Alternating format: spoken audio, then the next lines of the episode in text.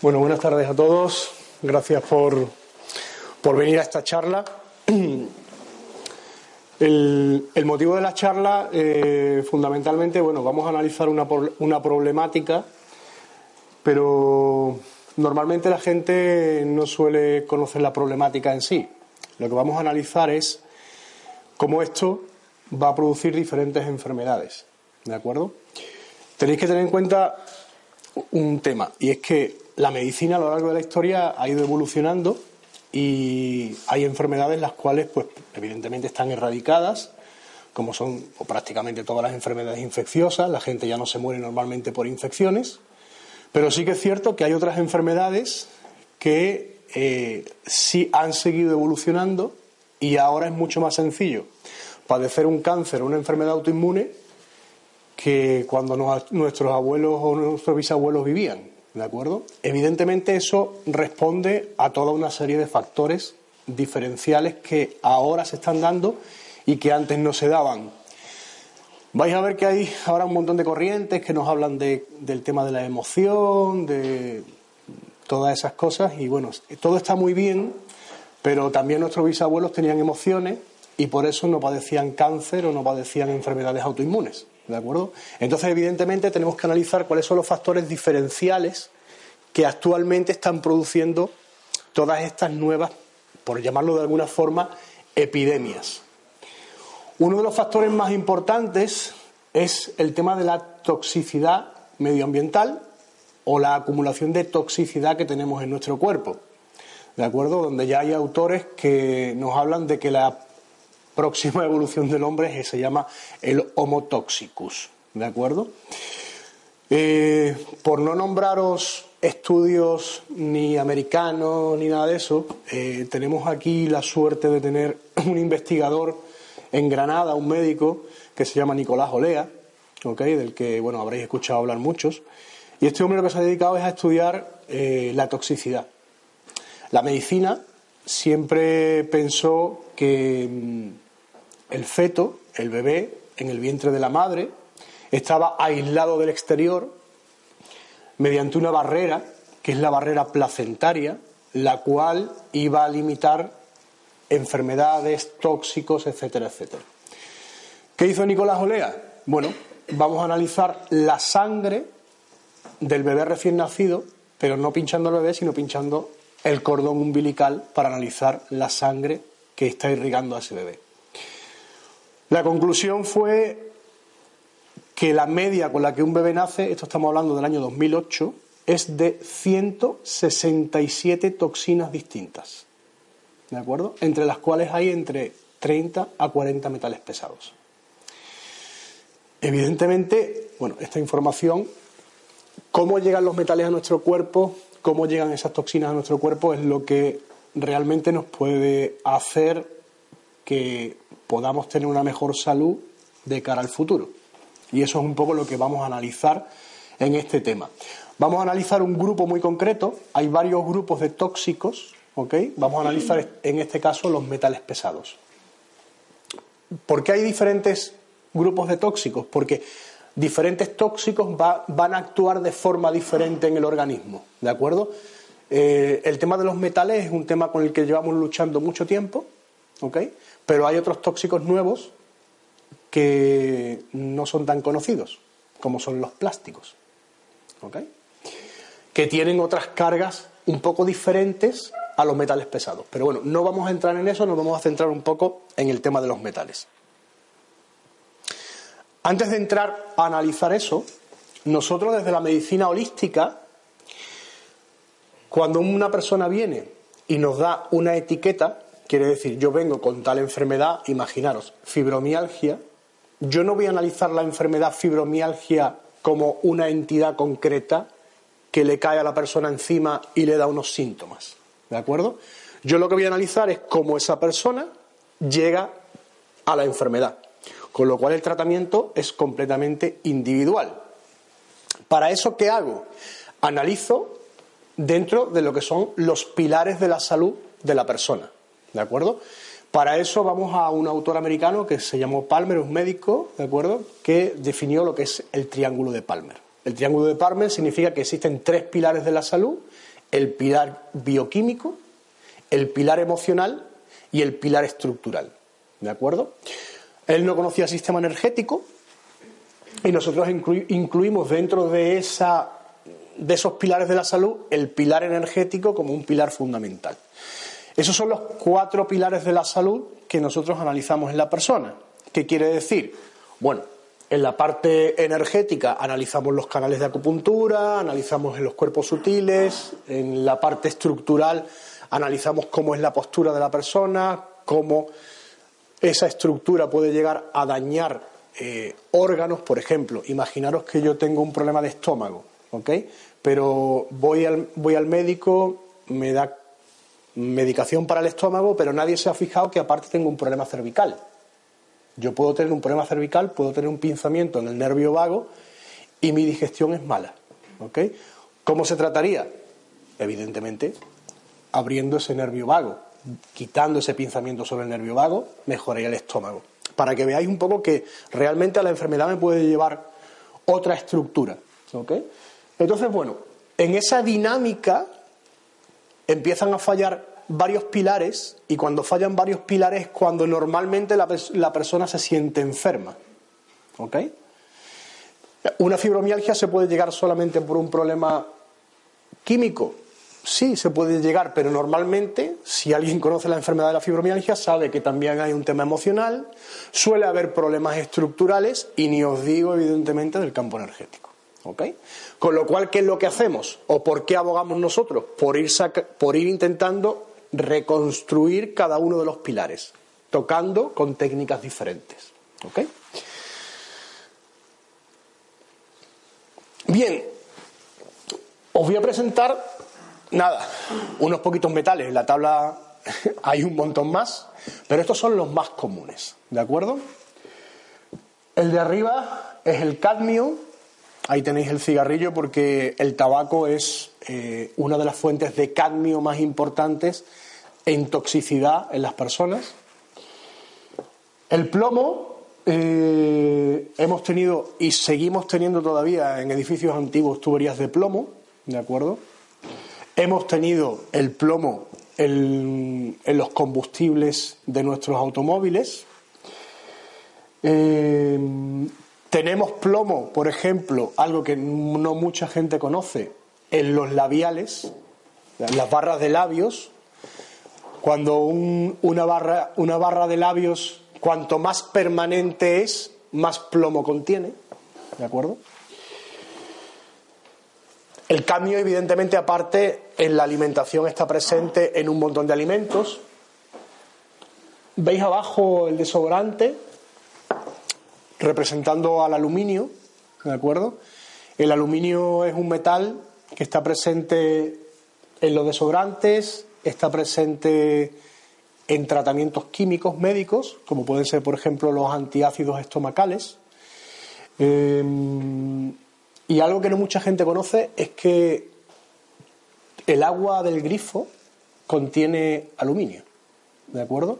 porque en todas las plantas potabilizadoras de agua se utiliza sulfato de aluminio como floculante. ¿Sabéis lo que es un floculante?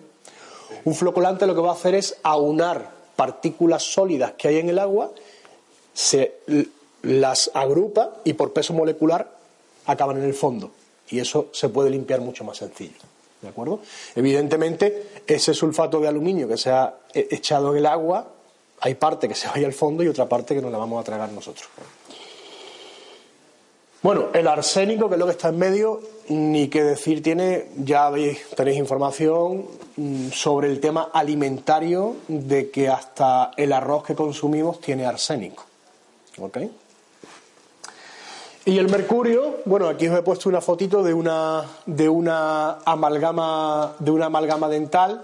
¿Por qué? porque la amalgama dental es uno de los tratamientos que se han hecho tradicionalmente en los cuales el 50% de los metales que hay ahí dentro es mercurio, ¿de acuerdo?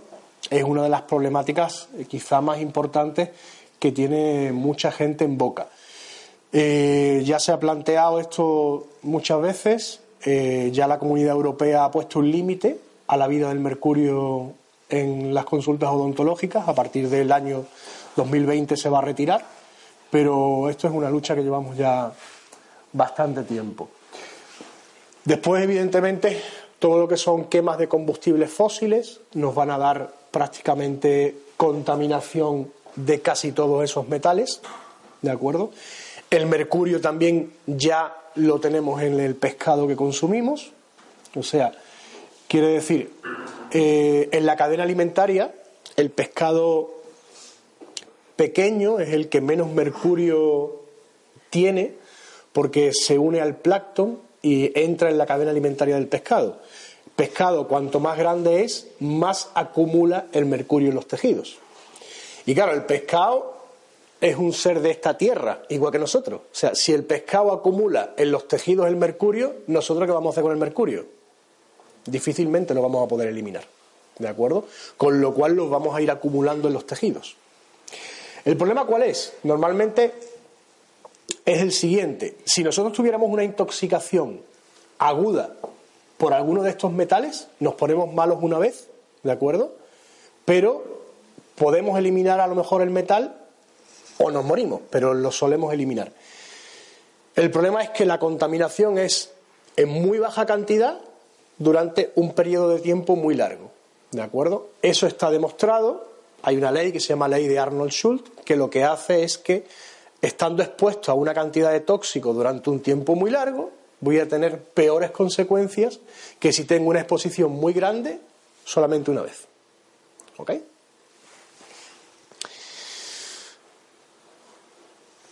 Bueno, ahí veis la exposición al mercurio. Esto, es esto está sacado de la Organización Mundial de la Salud, ¿de acuerdo? Aquí veis que os habla, por ejemplo, del pescado, os dice que es tóxico para el cerebro, eh, el uso de determinados jabones, cremas para aclarar la piel, ¿de acuerdo? Contienen mercurio. En la extracción artesanal del oro se utiliza el mercurio, ¿de acuerdo? Que evidentemente ya os pone el mercurio en dosis alta, daña los riñones y daña el cerebro. ¿Ok? El primer registro de cuál es la enfermedad que produce el mercurio se tuvo aquí en España en mineros, en la minería, ¿de acuerdo? Y en aquel momento, cuando todavía no existía el Parkinson, se diagnosticó como el baile de San Vito. Que es el temblor de base primario producido por, por el mercurio a nivel neurológico.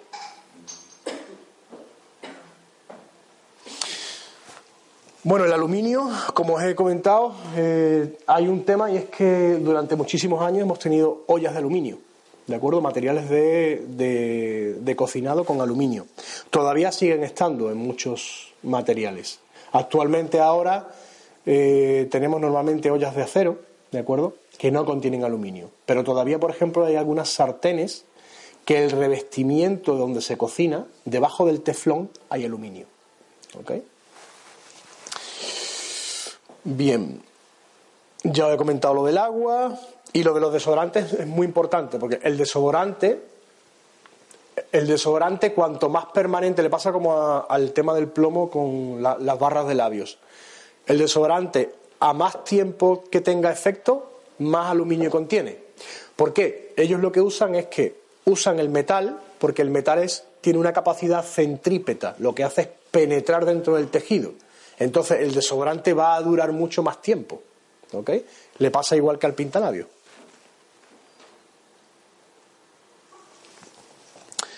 El plomo, eh, bueno, aquí esto que os he puesto es común para todos, o sea, de cómo nos vamos a contaminar por inhalación, evidentemente, si inhalamos partículas de cualquiera de los metales, sobre todo si estamos en zonas de alta contaminación. Si os vais al campo de Gibraltar, Ahí tenéis Acerinox. No os cuento la contaminación que da, por ejemplo, esa fábrica. Yo he tenido pacientes de aquella zona y la verdad es que son complicados porque aparte es que están en un entorno donde la contaminación es mucho más alta. No, aquí no es que estemos exentos, pero allí es mucho más alta. Evidentemente la ingestión, vamos a ingerir metales en la alimentación normalmente, ¿de acuerdo? En el agua, También, evidentemente, a través de la, de, la piel, todo lo que entramos en contacto. Eh, hay cremas, hay tratamientos eh, estéticos y luego incluso el tema es la ropa que llevamos. Todos sabéis que es mucho más barato fabricar en China, fabricar en la India. Uno de los motivos también es que hay una legislación mucho más leve en cuanto a cuáles son los productos que se utilizan en la fabricación de ropa. El problema, ¿no habéis visto algunas veces que ha habido algunas partidas de zapatos que venían de China que daban reacciones como alérgicas y han tenido que devolver? Normalmente el calzado el, cuero del calzado es tratado con cromo, normalmente. ¿Cuál es el problema? El problema es que hay cromo que queda en el calzado que a través de la transpiración de nuestros pies, evidentemente, también vamos a introducir en nuestro cuerpo.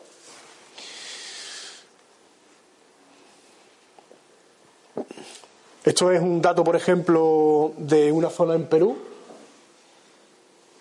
Fijaros que habla de que el nivel de plomo se, ha multiplicado por 6 desde 2012. Los combustibles no son iguales en todos los, en todos los países. ¿De acuerdo? Hay países donde hay unas legislaciones donde el combustible tiene mejor calidad y menos residuos y otros, y otros donde el combustible es peor. Pues estos son niveles de plomo, evidentemente, en una ciudad, en un país donde la legislación es mucho más laxa que en Europa. Bueno, aquí evidentemente pues las víctimas del plomo os habla de problemas hemáticos, de problemas cardiovasculares, renales, gastrointestinales, reproductor, eh, neurológicos, ¿de acuerdo? Si vais, si, vais viendo, afectan a todos los sistemas, ¿ok? O sea, no hay, quitando la intoxicación aguda que produce una enfermedad concreta, la intoxicación crónica no produce una enfermedad concreta, produce un problema multisistémico, ¿de acuerdo? ¿Cuál es el problema que realmente voy a tener? Depende de cuál sea mi genética, de cuál sean mis sistemas débiles. Ahí es donde se me va a sobrecargar más y voy a tener enfermedades de futuro. Fijaros, por ejemplo, esto es una, esto es una, muestra de carnicería de, Latinoamérica. Eh, fijaros, que el límite máximo de cadmio te, os habla de 0,50 y de plomo que os habla de 0,50. O sea, hay un límite para los metales, ¿de acuerdo? Que ya nos dictan. Y fijaros que todo tiene metales, en niveles mayores o menores, pero los tienen. Estamos hablando de cadmio y plomo.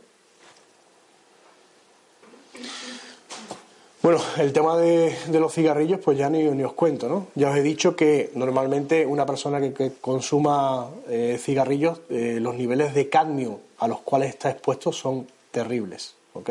Aparte de que evidentemente tiene cianuro, arsénico y, bueno, y muchas más cosas.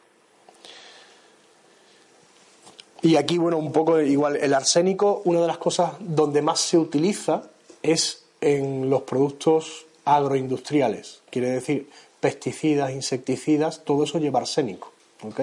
De hecho, el gran problema, eh, por ejemplo, del arroz que tenemos es que todos esos pesticidas que se están vertiendo por las napas de agua se acaban filtrando y acaban llegando a los cultivos o son aguas que se utilizan para los cultivos y ese arsénico es incorporado por la planta, ¿de acuerdo? Y al final no lo acabamos comiendo.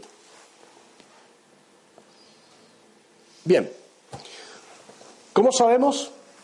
Por ejemplo, imaginaros que uno tiene un, padecimiento y dice, bueno, yo quiero saber realmente si yo tengo una intoxicación por, por metales pesados.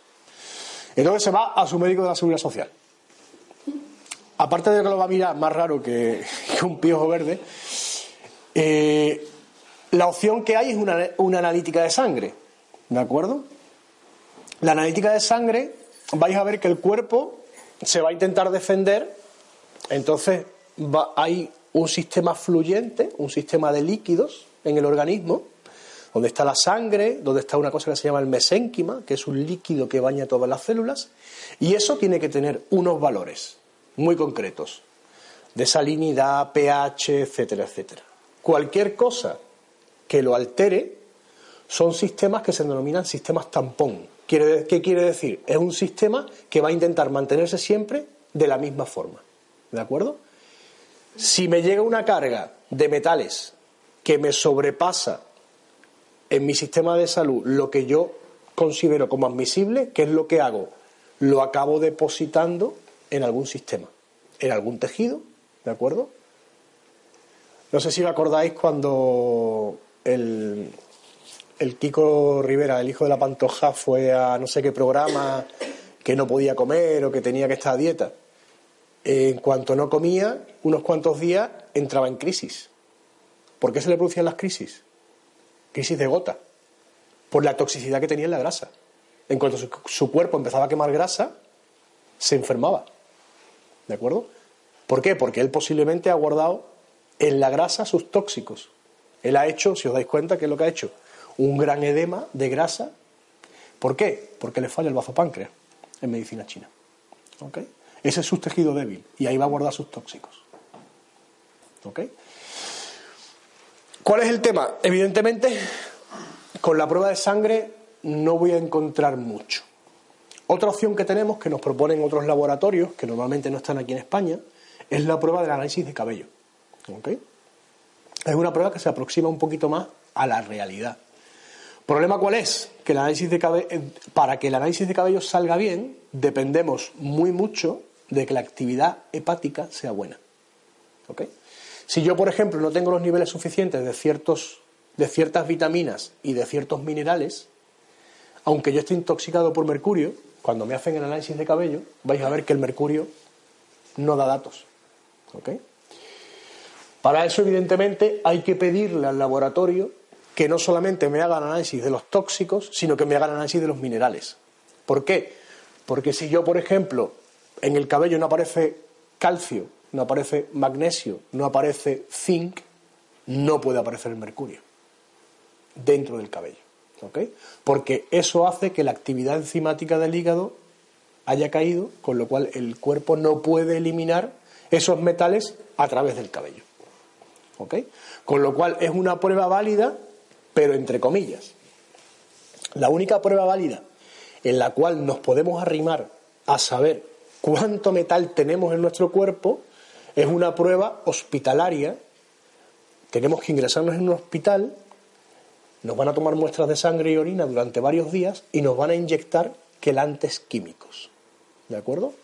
Un quelante es una sustancia que actúa, quelante viene del griego que es garra, actúa como una garra. Lo que va a hacer es atrapar el metal y sacarlo. Eso va a atrapar metales intracelulares, ¿de acuerdo? Que están en depósitos en los tejidos y van a empezar a moverse. Se van a empezar a mover y se van a eliminar por orina, se van a mover hacia la sangre. Entonces ahí las analíticas de orina y de sangre sí nos darían unos datos bastante aproximados a los niveles que podemos tener de metales pesados. ¿De acuerdo? Nosotros, ¿qué hacemos desde, desde nuestras técnicas? Nosotros tenemos técnicas en las cuales lo que hacemos es comprobar cómo los metales reaccionan con el cuerpo. Yo puedo saber que la persona me reacciona mal al metal pesado y tengo que mandar un tratamiento, pero no le puedo decir cuántos niveles de metal tiene. ¿De acuerdo? Para eso tengo que apoyarme en alguna prueba. ¿Ok? Bueno, como he, medio explicado antes, evidentemente el organismo se tiene que proteger de eso. ¿Ok? Y el organismo tiene como dos, dos grandes fases. Una fase líquida, ¿de acuerdo? Donde hay un metabolismo de los líquidos. Y luego hay una fase celular. Normalmente el metal pesado, cuando entra, cuando lo ingerimos, cuando lo respiramos, normalmente entra al sistema líquido. ¿De acuerdo? el cuerpo va a tener un mecanismo de intentar eliminar, que ahora os voy a explicar, para intentar proteger la fase celular, intentar proteger a la célula. La célula es la unidad de vida, ¿de acuerdo? Más pequeña que tiene nuestro organismo y que a la vez tiene la información de todo nuestro organismo. Siempre la va a intentar proteger. Con lo cual, ese sistema líquido, cuando alcanza una toxicidad X, el cuerpo va a intentar drenarlo o depositarlo, como hemos hablado, en algunos tejidos. La deposición en tejidos saltaría ese corte biológico que veis en medio y el tóxico entraría a nivel celular. ¿De acuerdo? Eso haría que la enfermedad X que pueda venir en, el futuro sea más grave, porque es una enfermedad celular. Mientras que si nos quedamos aquí, son reacciones mucho más leves. Las primeras reacciones que intenta el cuerpo es eliminar a través del sudor, a través del moco, de las lágrimas, ¿de acuerdo? Si no hace una reacción y lo que hace es generar una inflamación, ¿de acuerdo? Intenta, levanta fiebre, intenta combustionar esos tóxicos y si no los acaba depositando a nivel extracelular en una cosa que podemos llamar como pueden ser pólipos, como pueden ser verrugas. Esos son quistes benignos, ¿de acuerdo? Que todos tenemos. Ya cuando pasa al sistema celular, ya la cosa se puede agravar. Ya nos podemos ir hacia una enfermedad autoinmune o incluso hacia un problema más grave como sería un cáncer. ¿De acuerdo? La primera, lo primero que hace el organismo, que intenta, es eh, desprogramar de alguna forma, por decirlo de alguna forma, ese, ese tóxico que llega. El organismo tiene un gran, un gran cerebro químico, ¿de acuerdo? Que es el hígado. El hígado, cuando llega una toxina, ¿de acuerdo? Tiene dos fases diferenciadas para poder desprogramar ese tóxico. Si el hígado funciona bien, digamos que el tóxico podría desprogramarse. ¿Cuál es el problema? Como la toxicidad es permanente, ¿de acuerdo? El hígado acaba agotándose. ¿Qué quiere decir? Normalmente la persona se siente bien hasta que un día de repente dice, no sé por qué, y aquí arranqué. ¿Qué pasó? Su hígado hizo pumba y se cayó. Pasa igual como cuando la persona toma muchos azúcares, que llega un momento en que, en que el páncreas se agota y aparece una diabetes de tipo 2. Pues esto es una cosa parecida. La actividad enzimática del hígado se nos cae y ahí cuando se nos cae es cuando empezamos a tener síntomas, por culpa normalmente de, de la toxicidad. Aquí veis que el hígado se intoxica en dos fases. Normalmente el hígado es muy inteligente en el, metabolismo de los tóxicos. Por ejemplo, en el metabolismo muscular, el hígado produce eh, amoníaco. Amoníaco como el que podéis comprar en el supermercado. Ese amoníaco llega al hígado, el hígado lo recibe y en una fase de conjugación, que es la segunda fase, saca un ácido carbónico, lo junta los dos y lo convierte en urea. La urea es tóxica, pero es menos tóxica que el amoníaco. ¿Y qué es lo que hace? La devuelve a la sangre y la urea es filtrada por el riñón y es eliminada a través de la orina. ¿De acuerdo? ¿Qué pasa con los metales? Los metales el cuerpo no los puede desprogramar. ¿Ok? Entonces, el tema es mucho más complejo de desprogramar. Normalmente lo que acaba haciendo el hígado muchas veces es intentar desprogramar un metal pesado generando un radical libre, porque no lo acaba de desprogramar. Con lo cual, ese metal pesado es mucho más agresivo que antes de pasar por el hígado. ¿Ok? ¿Qué genera un, radical libre o qué es un radical libre? Es una molécula que le falta un electrón y que va buscando por el cuerpo ese electrón que le falta, generando toda una cascada de daños celulares. ¿De acuerdo? ¿Qué es lo que generamos? Generamos envejecimiento celular. Normalmente la gente que tiene problemas y tiene radicales libres, uno de los síntomas más comunes es el cansancio.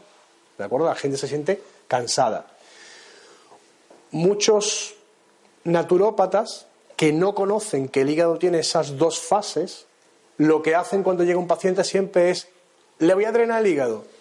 Lo habréis escuchado, le voy a drenar el hígado. Te drena el hígado y dices tú, uff, me encuentro más cansado. Y te dice, no, pero eso es una fase curativa.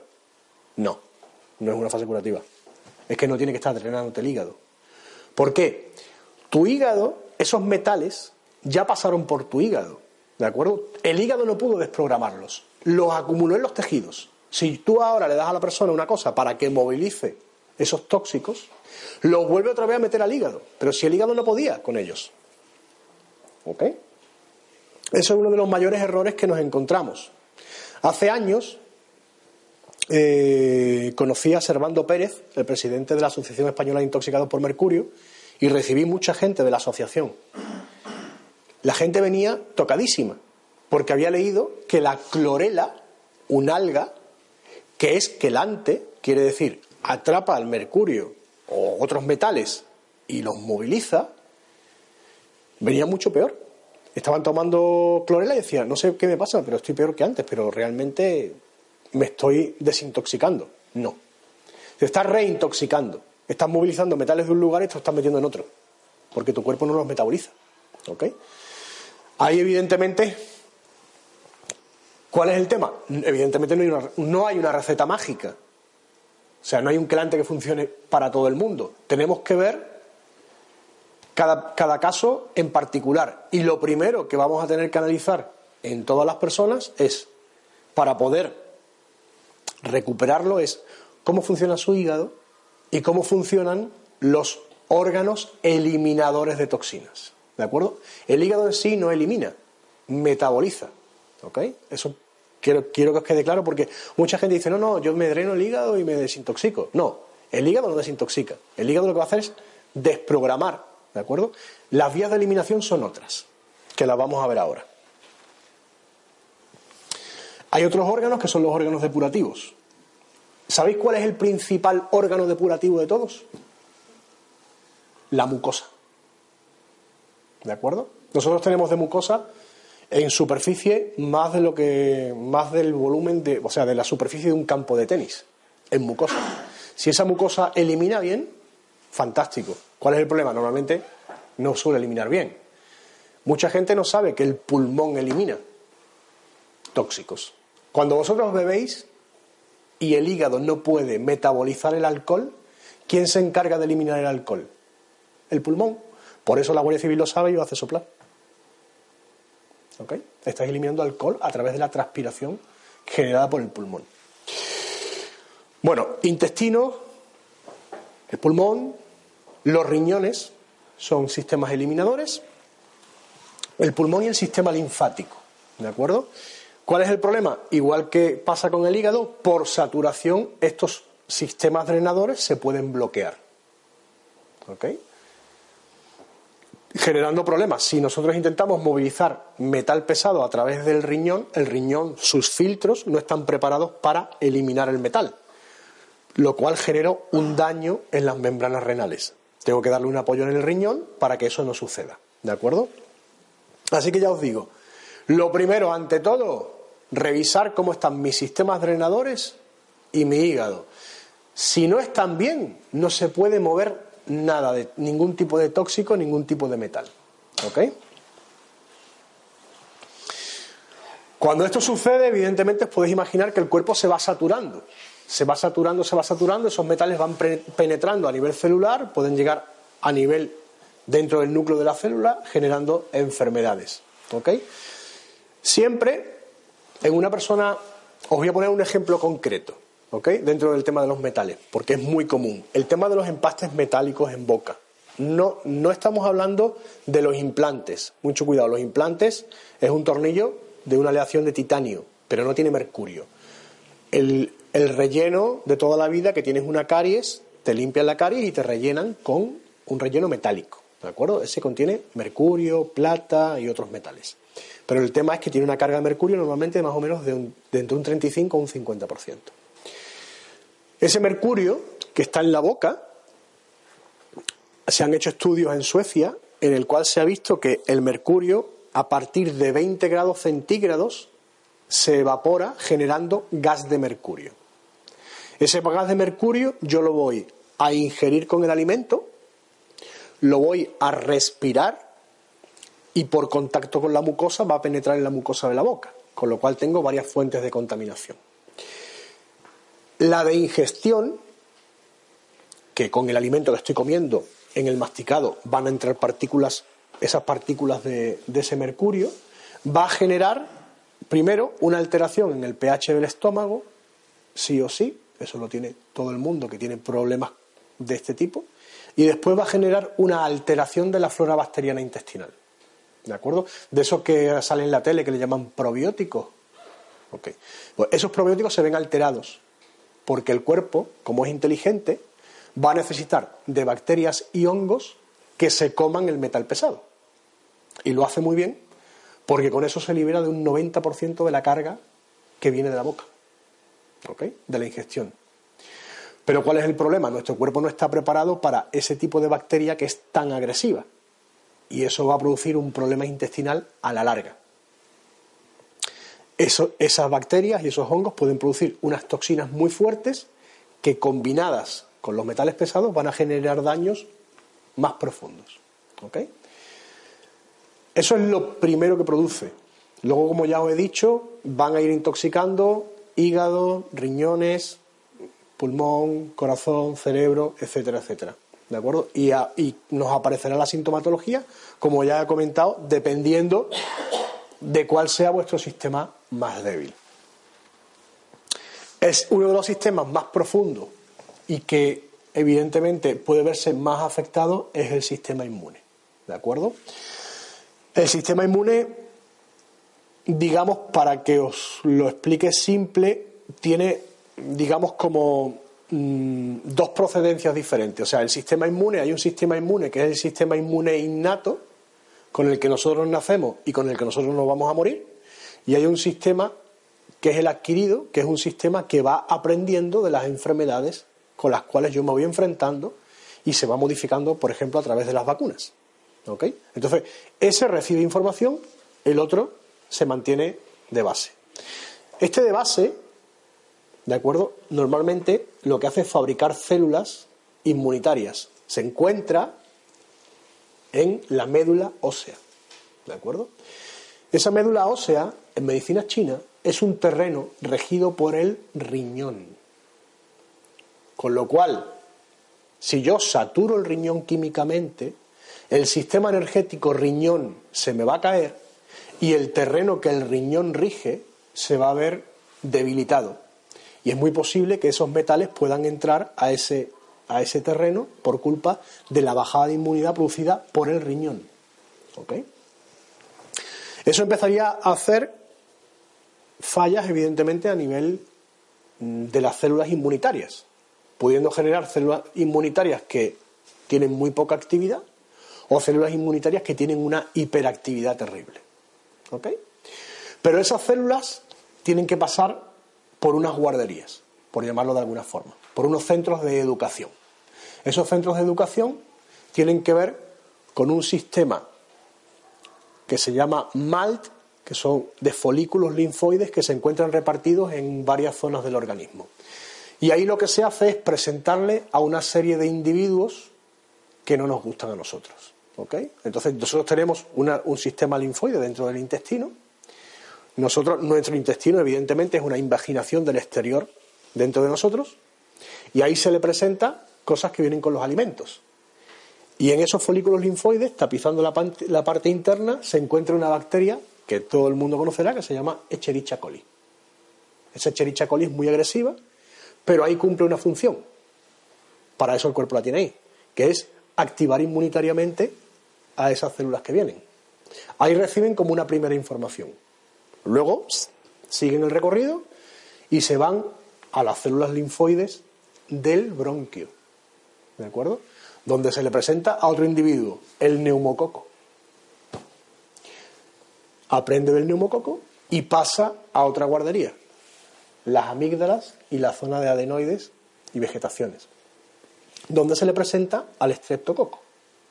Entonces esa célula, digamos, como que ha podido madurar en, esos, en esas tres guarderías. Esas tres guarderías son mucosas.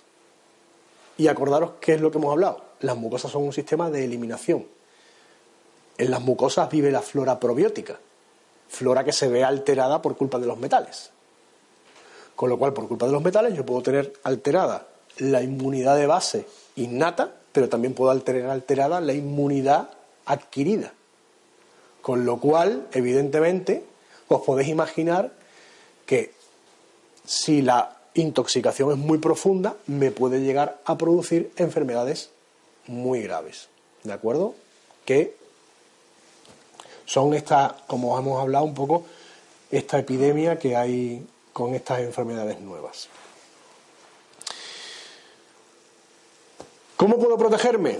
Evidentemente, lo primero es buscar una vivienda o en un lugar que esté alejado de las contaminaciones eh, o las emanaciones de fábricas, de quema de combustibles fósiles, etcétera, etcétera. Minería, la, minería da muchísimos problemas también. ¿ok? Eso es lo primero. Evidentemente luego después está evitar las fuentes de contaminación.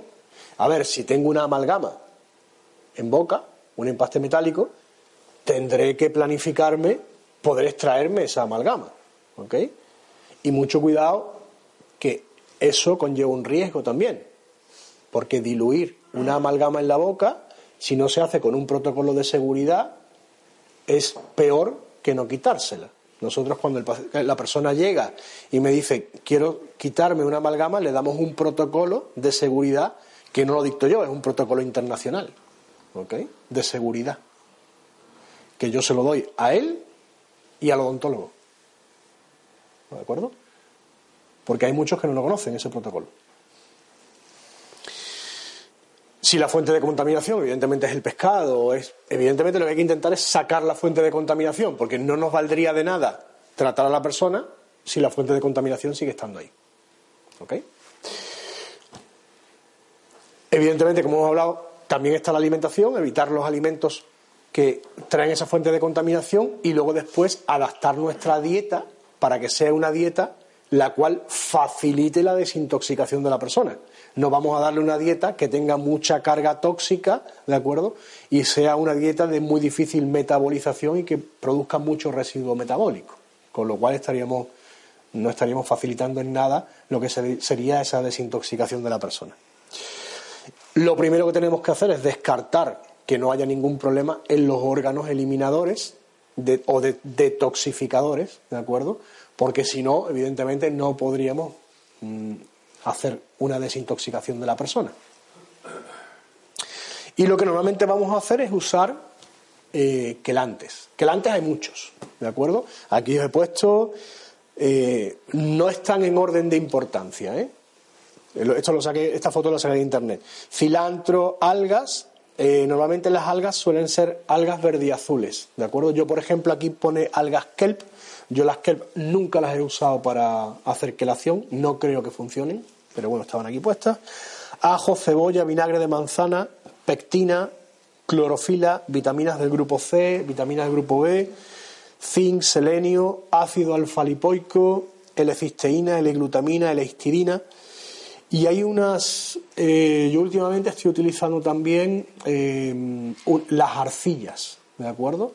Dentro de las arcillas, la que he visto que tiene más actividad a nivel quelante es la ceolita, ¿de acuerdo? Y también muy buen resultado con los ácidos humínicos, los humactatos, que son como la turba, una tierra rara que es una tierra que no viene con tóxicos, pero que tiene una gran capacidad de absorción de esos tóxicos. Ya os digo que para elegir como quelante hay un montón. Igualmente, no os aconsejo arrancar por aquí. Siempre, primero hay que revisar cómo están esos órganos drenadores. Otra cosa importante es beber un agua de calidad, ¿de acuerdo? No voy a hablar de ninguna compañía, ¿ok? Hay diferentes compañías que ofrecen eh, equipos que alcalinizan el agua que viene del grifo, lo limpian y le dan capacidad redox, ¿de acuerdo? Que es capacidad antioxidante. Ya os digo, marcas hay muchas y luego después ya me queréis preguntar de alguna en concreto, ya os digo después. Hay otra parte física en la cual nosotros podemos facilitar que el cuerpo pueda drenar. Esto lo estudiaron mucho los chinos, ¿de acuerdo? Y después de, de años de investigación llegó el señor Planck, que es el padre de la física cuántica, y dijo lo mismo que decían los chinos. Lo que pasa es que en diferentes épocas. Los chinos utilizan eh, para aplicar calor únicamente, no sé si habéis ido alguna a, acupuntura, usan el puro de moxa, ¿de acuerdo? El puro de moxa es una planta prensada que se, que se llama artemisa. Ellos vieron que la artemisa tiene una longitud de onda el, calor que emite, ellos no lo miden en grados centígrados, lo miden en longitud de onda. La longitud de onda que genera el puro de Artemisa es la misma longitud de onda que nosotros tenemos. ¿De acuerdo? Y esa longitud de onda que nosotros tenemos es el calor que nosotros emitimos o cómo em, emitimos el calor, no en cantidad grados centígrados, como os digo, sino en calidad. ¿ok? Esa longitud de onda está dentro de lo que sería el espectro solar, que es el infrarrojo, es una cosa que se llama el infrarrojo lejano. ¿ok? Quiere decir, luego llegó Planck y dijo, para que el agua, la molécula de agua, se mantenga sana, necesita una vibración generada por un espectro que esté entre 4 y 14 micros de longitud de onda. El infrarrojo solar. El infrarrojo lejano. ¿Ok? Esto eh, lo tomaron ya empresas, eh, sobre todo orientales, y generaron un tipo de cerámica que emite ese infrarrojo. ¿Ok? Entonces ellos eh, venden equipos de emisión de infrarrojo lejano que lo que una de las cosas que genera es agitar la molécula de agua de nuestro cuerpo. ¿De acuerdo? Con lo cual nos facilitaría también el drenaje de ciertos sistemas. Y bueno, no mucho más que comentaros que evidentemente os podéis imaginar que cada caso tiene que ser eh, analizado de forma individual y de forma holística, porque cualquier solamente revisando desde, el punto de vista holístico, podemos ver que no haya ningún bloqueo. Como vimos en el triángulo de Palmer, del principio, un bloqueo bioquímico puede estar provocado también por un problema emocional. Y si no vemos al individuo como un ser holístico, donde todo tiene la misma importancia para nosotros, nunca podremos, nunca podremos tratar a una persona de esa forma. Siempre nos quedará cojo el tratamiento. ¿Ok? Bueno, yo ya me callo y tenemos un ratito para, para preguntas o cualquier tipo de sugerencia.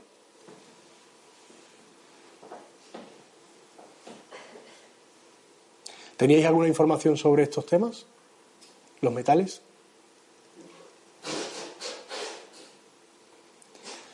he quitado las muelas, me he quitado. ¿Te las quitaste? Todas. Y además con un sistema que te pone un plástico. Exacto. Y el hombre también está preparado con la gafas. Eso no lo sabe casi nadie que Vais a ver que los odontólogos que manejan los protocolos de extracción de amalgamas de con seguridad son muy pocos. Muy pocos.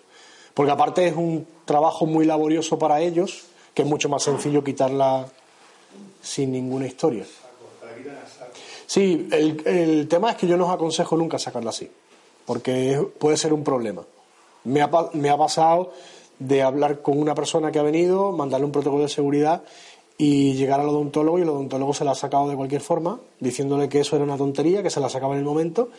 Y bueno, dado la casualidad que ese paciente, por ejemplo, me llamó al día siguiente que se había despertado con fiebre. Y, bueno, yo no te dije que había que hacerlo así. Se había tragado, se había tragado evidentemente, una cantidad de metales importante. Aparte, imaginaros que hemos hablado que a partir de 20 grados centígrados la emisión de gas de mercurio es muy alta. Imaginaros que os meten un torno dentro del empaste y empiezan a diluirlo dentro de la boca. La temperatura que alcanza en la punta donde está esa broca es terrible, con lo cual los gases de mercurio que se generan son muy altos. Así que bueno, evidentemente son, son temas de ese tipo. Te tapan los ojos. Te tapan los ojos, te meten, una respiración. Exacto. Es un protocolo, ya digo que es un protocolo. Eso no lo hace no Es muy raro, es muy raro. Igual ya os digo, luego después, si queréis información sobre algo concreto, odontólogo, equipo, mm, cosas así, me la pedís sin ningún problema, que yo la, no tengo ningún problema en daroslo. ¿Ok?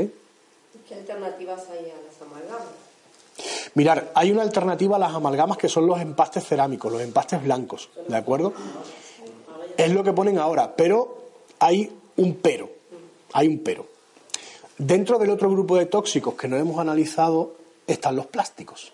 ¿De acuerdo? Los plásticos son disruptores endocrinos. Y aquí entran todas las enfermedades que tienen que ver con el sistema hormonal. Que veis que ahora es otra de las plagas, cánceres de mama, ovarios, útero, miomas, infertilidad, problemas de esperma, o sea, terrible. Eso está causado por los plásticos. Entonces, las, eh, el sustituto de la amalgama que es el composite, en un principio, bueno, en un principio, la mayoría de los odontólogos, el que tienen contiene bisfenol A. ¿Ok? Entonces yo dentro siempre cuando le mando a un odontólogo lo que quiero que me haga, le pongo composite sin bisfenol A.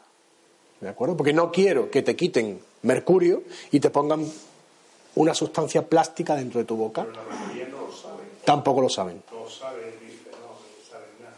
No lo saben.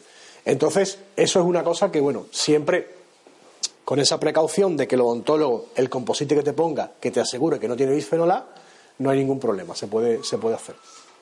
¿De acuerdo? O sea, ¿por qué se supone que no lo usan, que no lo utilizan? Por- Porque no saben. Por desconocimiento. O sea, es que el tema del bisfenol A se ha empezado a hablar hace muy poquito tiempo. A ver, yo hace años hice un máster en micronutrición celular y yo hace años vengo dando la tabarra con el tema de los plásticos. Bueno, yo tuve distintos profesores, eran todos médicos, uno venía de Inglaterra, el otro de... Y cuando les planteaba el problema me miraban así como... No sabemos. Mira, yo hago esto, hago el otro. Ah, bueno, vas por una buena línea, pero no tenemos ni idea. Ni idea. Y hace poco prohibieron los biberones con bisfenol A, hace muy poquito, ¿de acuerdo? Pero si vais a las investigaciones más importantes de Nicolás Olea, este que tenemos en Granada, son sobre los plásticos, ¿de acuerdo? Entonces, mm, entrar en internet, buscar, ponéis Nicolás Olea, él sostiene que todos los plásticos tienen bifenol A, no solamente los que dice. ¿ok? Aparte, el problema no es solamente el bifenol A, es que los plásticos tienen otros tóxicos químicos, como son los talatos y cosas así, que todavía no se ha investigado, que eso estará por investigar. Ahora se encontró el bifenol A, se demonizó el, el bifenol A, se retiró, pero seguimos usando plásticos. ¿Ok? Entonces, bueno, hay, ha habido documentales en televisión sobre el tema de los plásticos. Hubo un documental muy bueno que se llamaba Mundos de Plástico, ¿de acuerdo? En la 2, que fue muy interesante, ¿de acuerdo? Donde entrevistaron a incluso a, a epidemiólogos que estaban hablando sobre el tema, el problema de los plásticos. ¿Ok? Entonces, bueno, la pregunta es, ¿un composite? Sí, pero sin bifenol A. ¿Ok? ¿Qué alternativas tenemos que están contaminadas? El arroz, las verduras.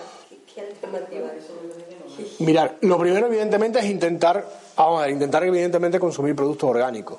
Sí que me vaya a decir, bueno, pero es que eh, la contaminación está en todo. Sí, pero la planta en sí tiene unos sistemas para neutralizar esa contaminación. Luego después sí que es cierto que, bueno, bueno, cereales como el arroz es una problemática. Entonces, bueno, ¿qué podemos hacer? Evidentemente lavarlo muy bien, pero muchas veces con el agua solo mm, no lo vamos a lavar como deberíamos. Imaginaros que el agua aparte tiene cloro, ya hemos aprendido que tiene sulfato de aluminio.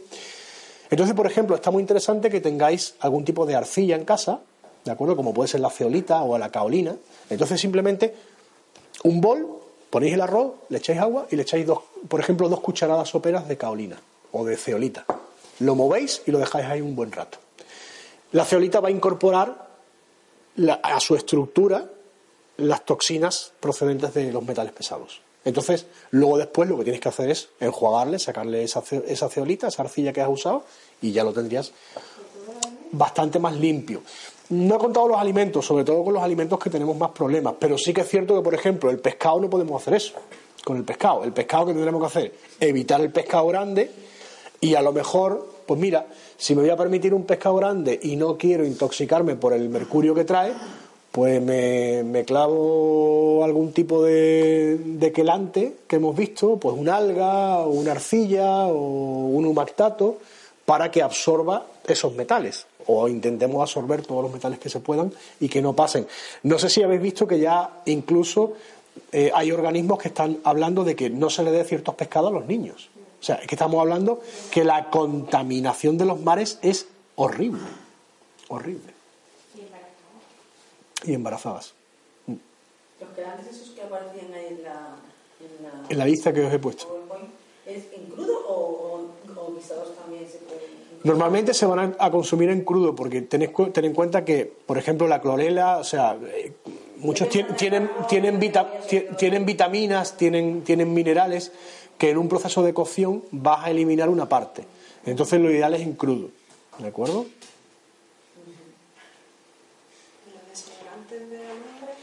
Y los desodorantes, el desodorante de alumbre, mira, la verdad que no lo he probado.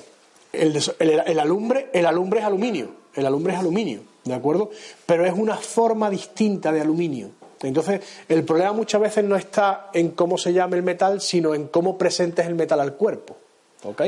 Dentro, dentro por ejemplo, el, el- mercurio que se libera en forma de gas es un gas metílico, ¿de acuerdo? Pero cuando se procesa en el intestino por las bacterias se convierte en otro tipo de, ot- otro tipo de gas, otro tipo de, de forma, en la cual, si no se elimina, es mucho más tóxica. ¿ok? Entonces, existen distintas formas de- de- del metal. El, el tema de la lumbre, y no lo sé, no te puedo decir, no tengo mucha información sobre el tema de la lumbre. No sé si el. Porque al fin y al cabo la lumbre es aluminio. En su forma, pero es en su forma mineral. A lo mejor no es tan tóxico. O a lo mejor no es tóxico, no lo sé. Pero yo, evidentemente, yo no, me lo pongo. Por si acaso, no lo sé. Pero no me lo pongo. Vais a ver que si le dais la vuelta al desodorante y leéis la etiqueta, el 90% contiene aluminio. O sea, encontrar desodorantes sin aluminio es difícil. Todo lo que vienen en spray y todo lo que vienen en rolón, absolutamente todos tienen aluminio. Los únicos que no tienen aluminio son los que vienen en barra. ¿De acuerdo? Pero igualmente no todos los que vienen en barra no contienen aluminio. Fijaros porque hay algunos que vienen en barra y contienen aluminio. de crema. Los de crema que son inhibidores de la sudoración no os lo aconsejo, porque lo que van a hacer es inhibir un proceso natural del cuerpo de eliminación. ¿Ok? Pero desodorante, no. Y no lo sé, tienes que leerlo. Léelo, no- no- nunca, nunca busqué uno de crema. Tenéis que tener en cuenta que, el que en la axila se encuentra el sistema linfático de la mama. ¿Ok? Si yo bloqueo el sistema linfático, estoy bloqueando la salida de toxicidad de la mama. Ya habéis visto un poco qué, qué significa la toxicidad. Bloqueo el sistema linfático. El sistema linfático es el sistema de recogida de basura a nivel celular del pecho. ¿De acuerdo? Por ahí salen todas las toxinas. Si no, lo que es lo que hago? Intoxicar celularmente o sea, intoxicar las células del pecho, con lo cual evidentemente puedo tener un riesgo mayor de enfermedades en la mama. ¿Ok? Si no, mirar la estadística y vais a ver que hay muchos más tumores de mama izquierda que derecha. ¿Por qué? Porque hay muchas más mujeres que son diestras. Y cuando usan el desodorante, con la derecha se lo ponen con más fuerza que con la izquierda. Bicarbonato, como toda la vida. El limón funciona muy bien. Y bicarbonato. Y bicarbonato. Antes echaba bicarbonato. Bicarbonato y limón. Va muy bien. Así que bueno, y buscar si queréis un desodorante, que sea un desodorante sin aluminio, pero ya tenéis, tenéis que leerlo. ¿De acuerdo? Y luego el tema de alimentación, ya os digo, intentar alimentaros de una forma lo más orgánica posible, que es lo mejor, intentando evitar, pues bueno, lo que sabéis que está contaminado. No quiere decir que lo que sea orgánico no tenga ningún tipo de contaminación. Evidentemente algo va a tener, pero de base no está igual que lo otro. ¿Ok?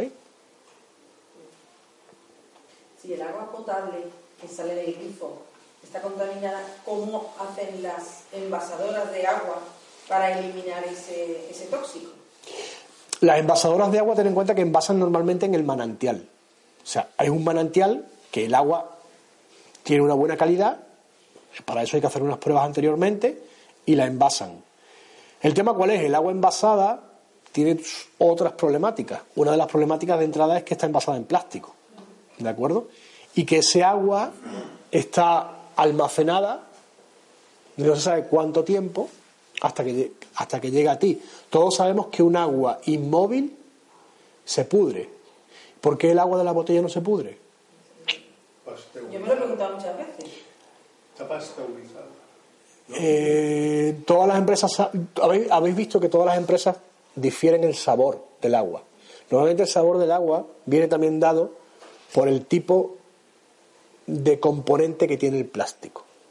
El secreto está en la botella. ¿Ok?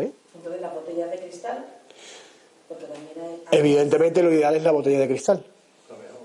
Es lo mejor. Pero ¿cuántos cuesta un agua envasada en cristal? Es un tema. Es un tema. Yo, a ver, para mí es mejor tener un equipo de filtración, ¿de acuerdo? Que elimine los tóxicos que vienen en el agua del grifo. Pero el agua del grifo, al fin y al cabo, es un agua que está viva, por lo menos está en movimiento. El otro agua es un agua que está, que está muerta. Lo que tenemos que pensar es si el agua que nosotros ingerimos nos hidrata o no nos hidrata. ¿Ok? No sé si conocéis las pruebas de- del doctor Masaru Emoto sobre el agua.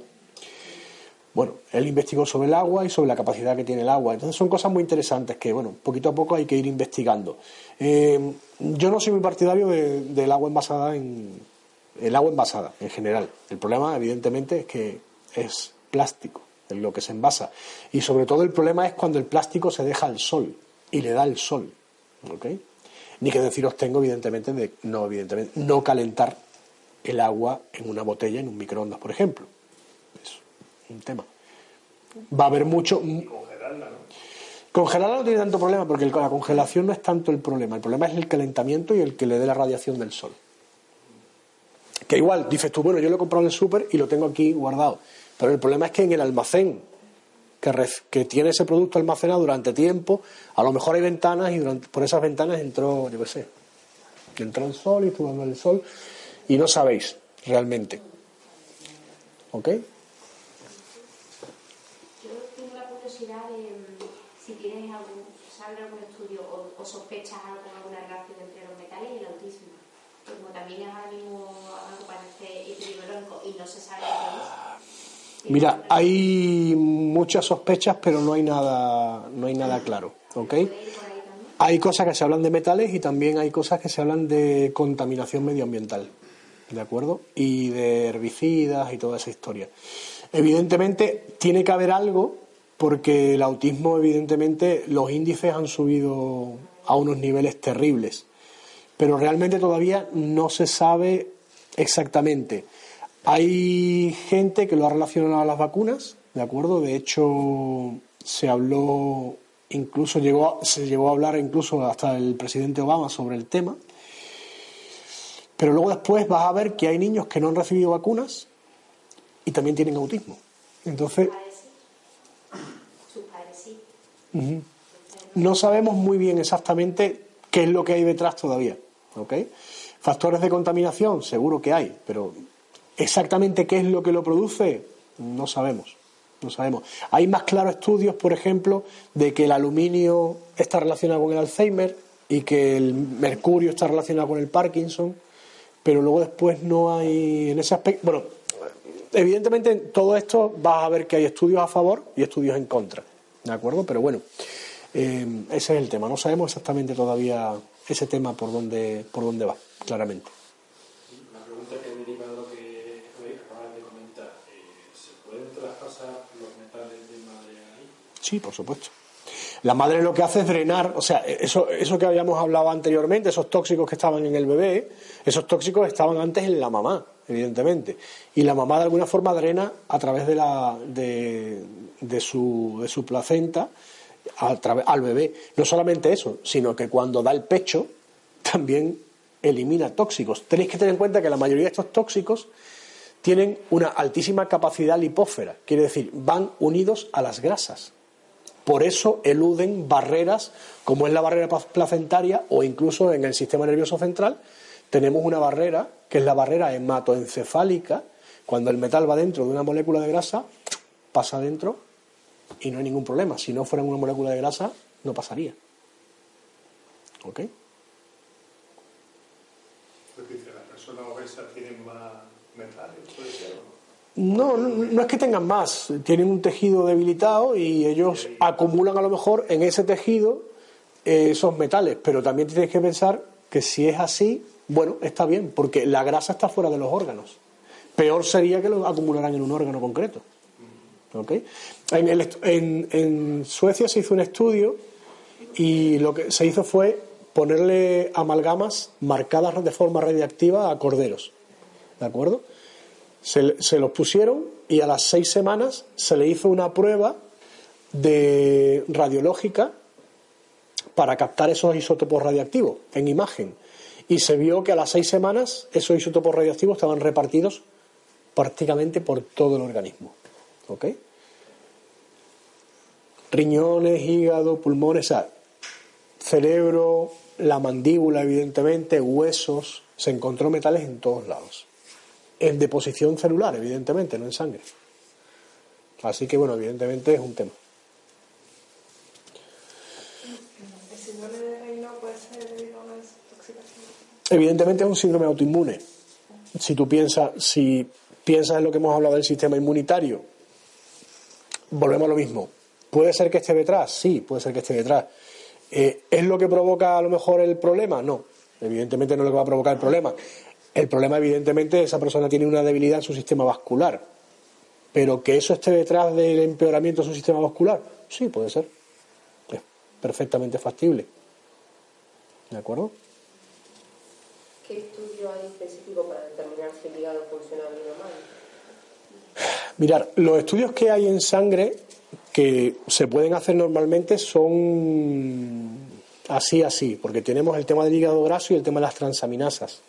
El hígado hace más de 500 funciones en el organismo y todas no dependen de esas dos cosas. No sabemos muy bien las calidades de las enzimas como son, ¿de acuerdo?, en esas analíticas.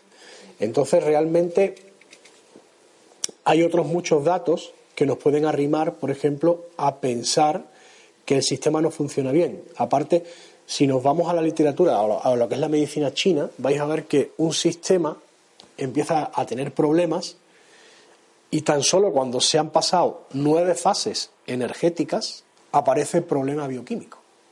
¿Ok? O sea, eh, para la medicina china la enfermedad tiene 12 puertas o 12 fases. Tan solo las tres últimas hay rastro en sangre. Las anteriores tienen que ver con el sistema energético. ¿Cuál, cuál es el problema? Si estás en esas fases anteriores y tú quieres hacer una comprobación bioquímica, no la vas a tener. Entonces puedes entrar en un conflicto con la persona que te puede incluso estar tratando. Pues dice, bueno, pero si yo en sangre no tengo nada mal, ¿por qué me dice que tengo mal el hígado? Pero a lo mejor tienes contracturas musculares, tienes mala visión, tienes problemas en las uñas, por ejemplo. Y todo eso me está indicando que tu hígado no funciona bien. Por ejemplo, ¿me entendéis? O sea, hay muchas formas. Luego después, evidentemente, hay, hay toda una serie de diagnósticos que se hacen en medicina china a través del pulso, a través de la lengua. Hay sistemas, equipos de bioresonancia. Nosotros tenemos nuestros test neuromusculares para comparar los metales con tu cuerpo, ver cómo reacciona tu cuerpo ante la presencia de metales. Si tu cuerpo no tiene metales no va a hacer ningún tipo de reacción, pero si los tiene sí, ¿ok? Entonces, bueno, ya te digo, hay toda una serie de pruebas alternativas también para... No podemos evidentemente definir tienes una intoxicación de tanto de mercurio, no. Evidentemente tu cuerpo en la, cuando lo comparamos con el mercurio tiene una reacción. Evidentemente esa reacción hay que quitarla. ¿Ok?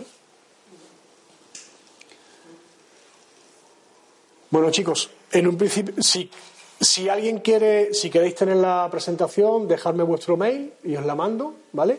Y mi teléfono está aquí, si alguien lo quiere anotar por cualquier cosa. ¿De acuerdo? Si no, los que habéis llegado a través de Conchi, le podéis pedir mi teléfono también y ante cualquier duda. Nosotros trabajamos, eh, digamos, ofreciendo consulta y también damos formación a la gente que se quiere dedicar a esto o que ya se dedica y quiere profundizar en estos temas eh, con cursos bastante avanzados. ¿De acuerdo? ¿En Málaga o en dónde? Lo hacemos aquí en Málaga o en Marbella y también a nivel internacional en Latinoamérica. ¿De acuerdo? Pues nada, chicos, muchas gracias por vuestro tiempo, por venir.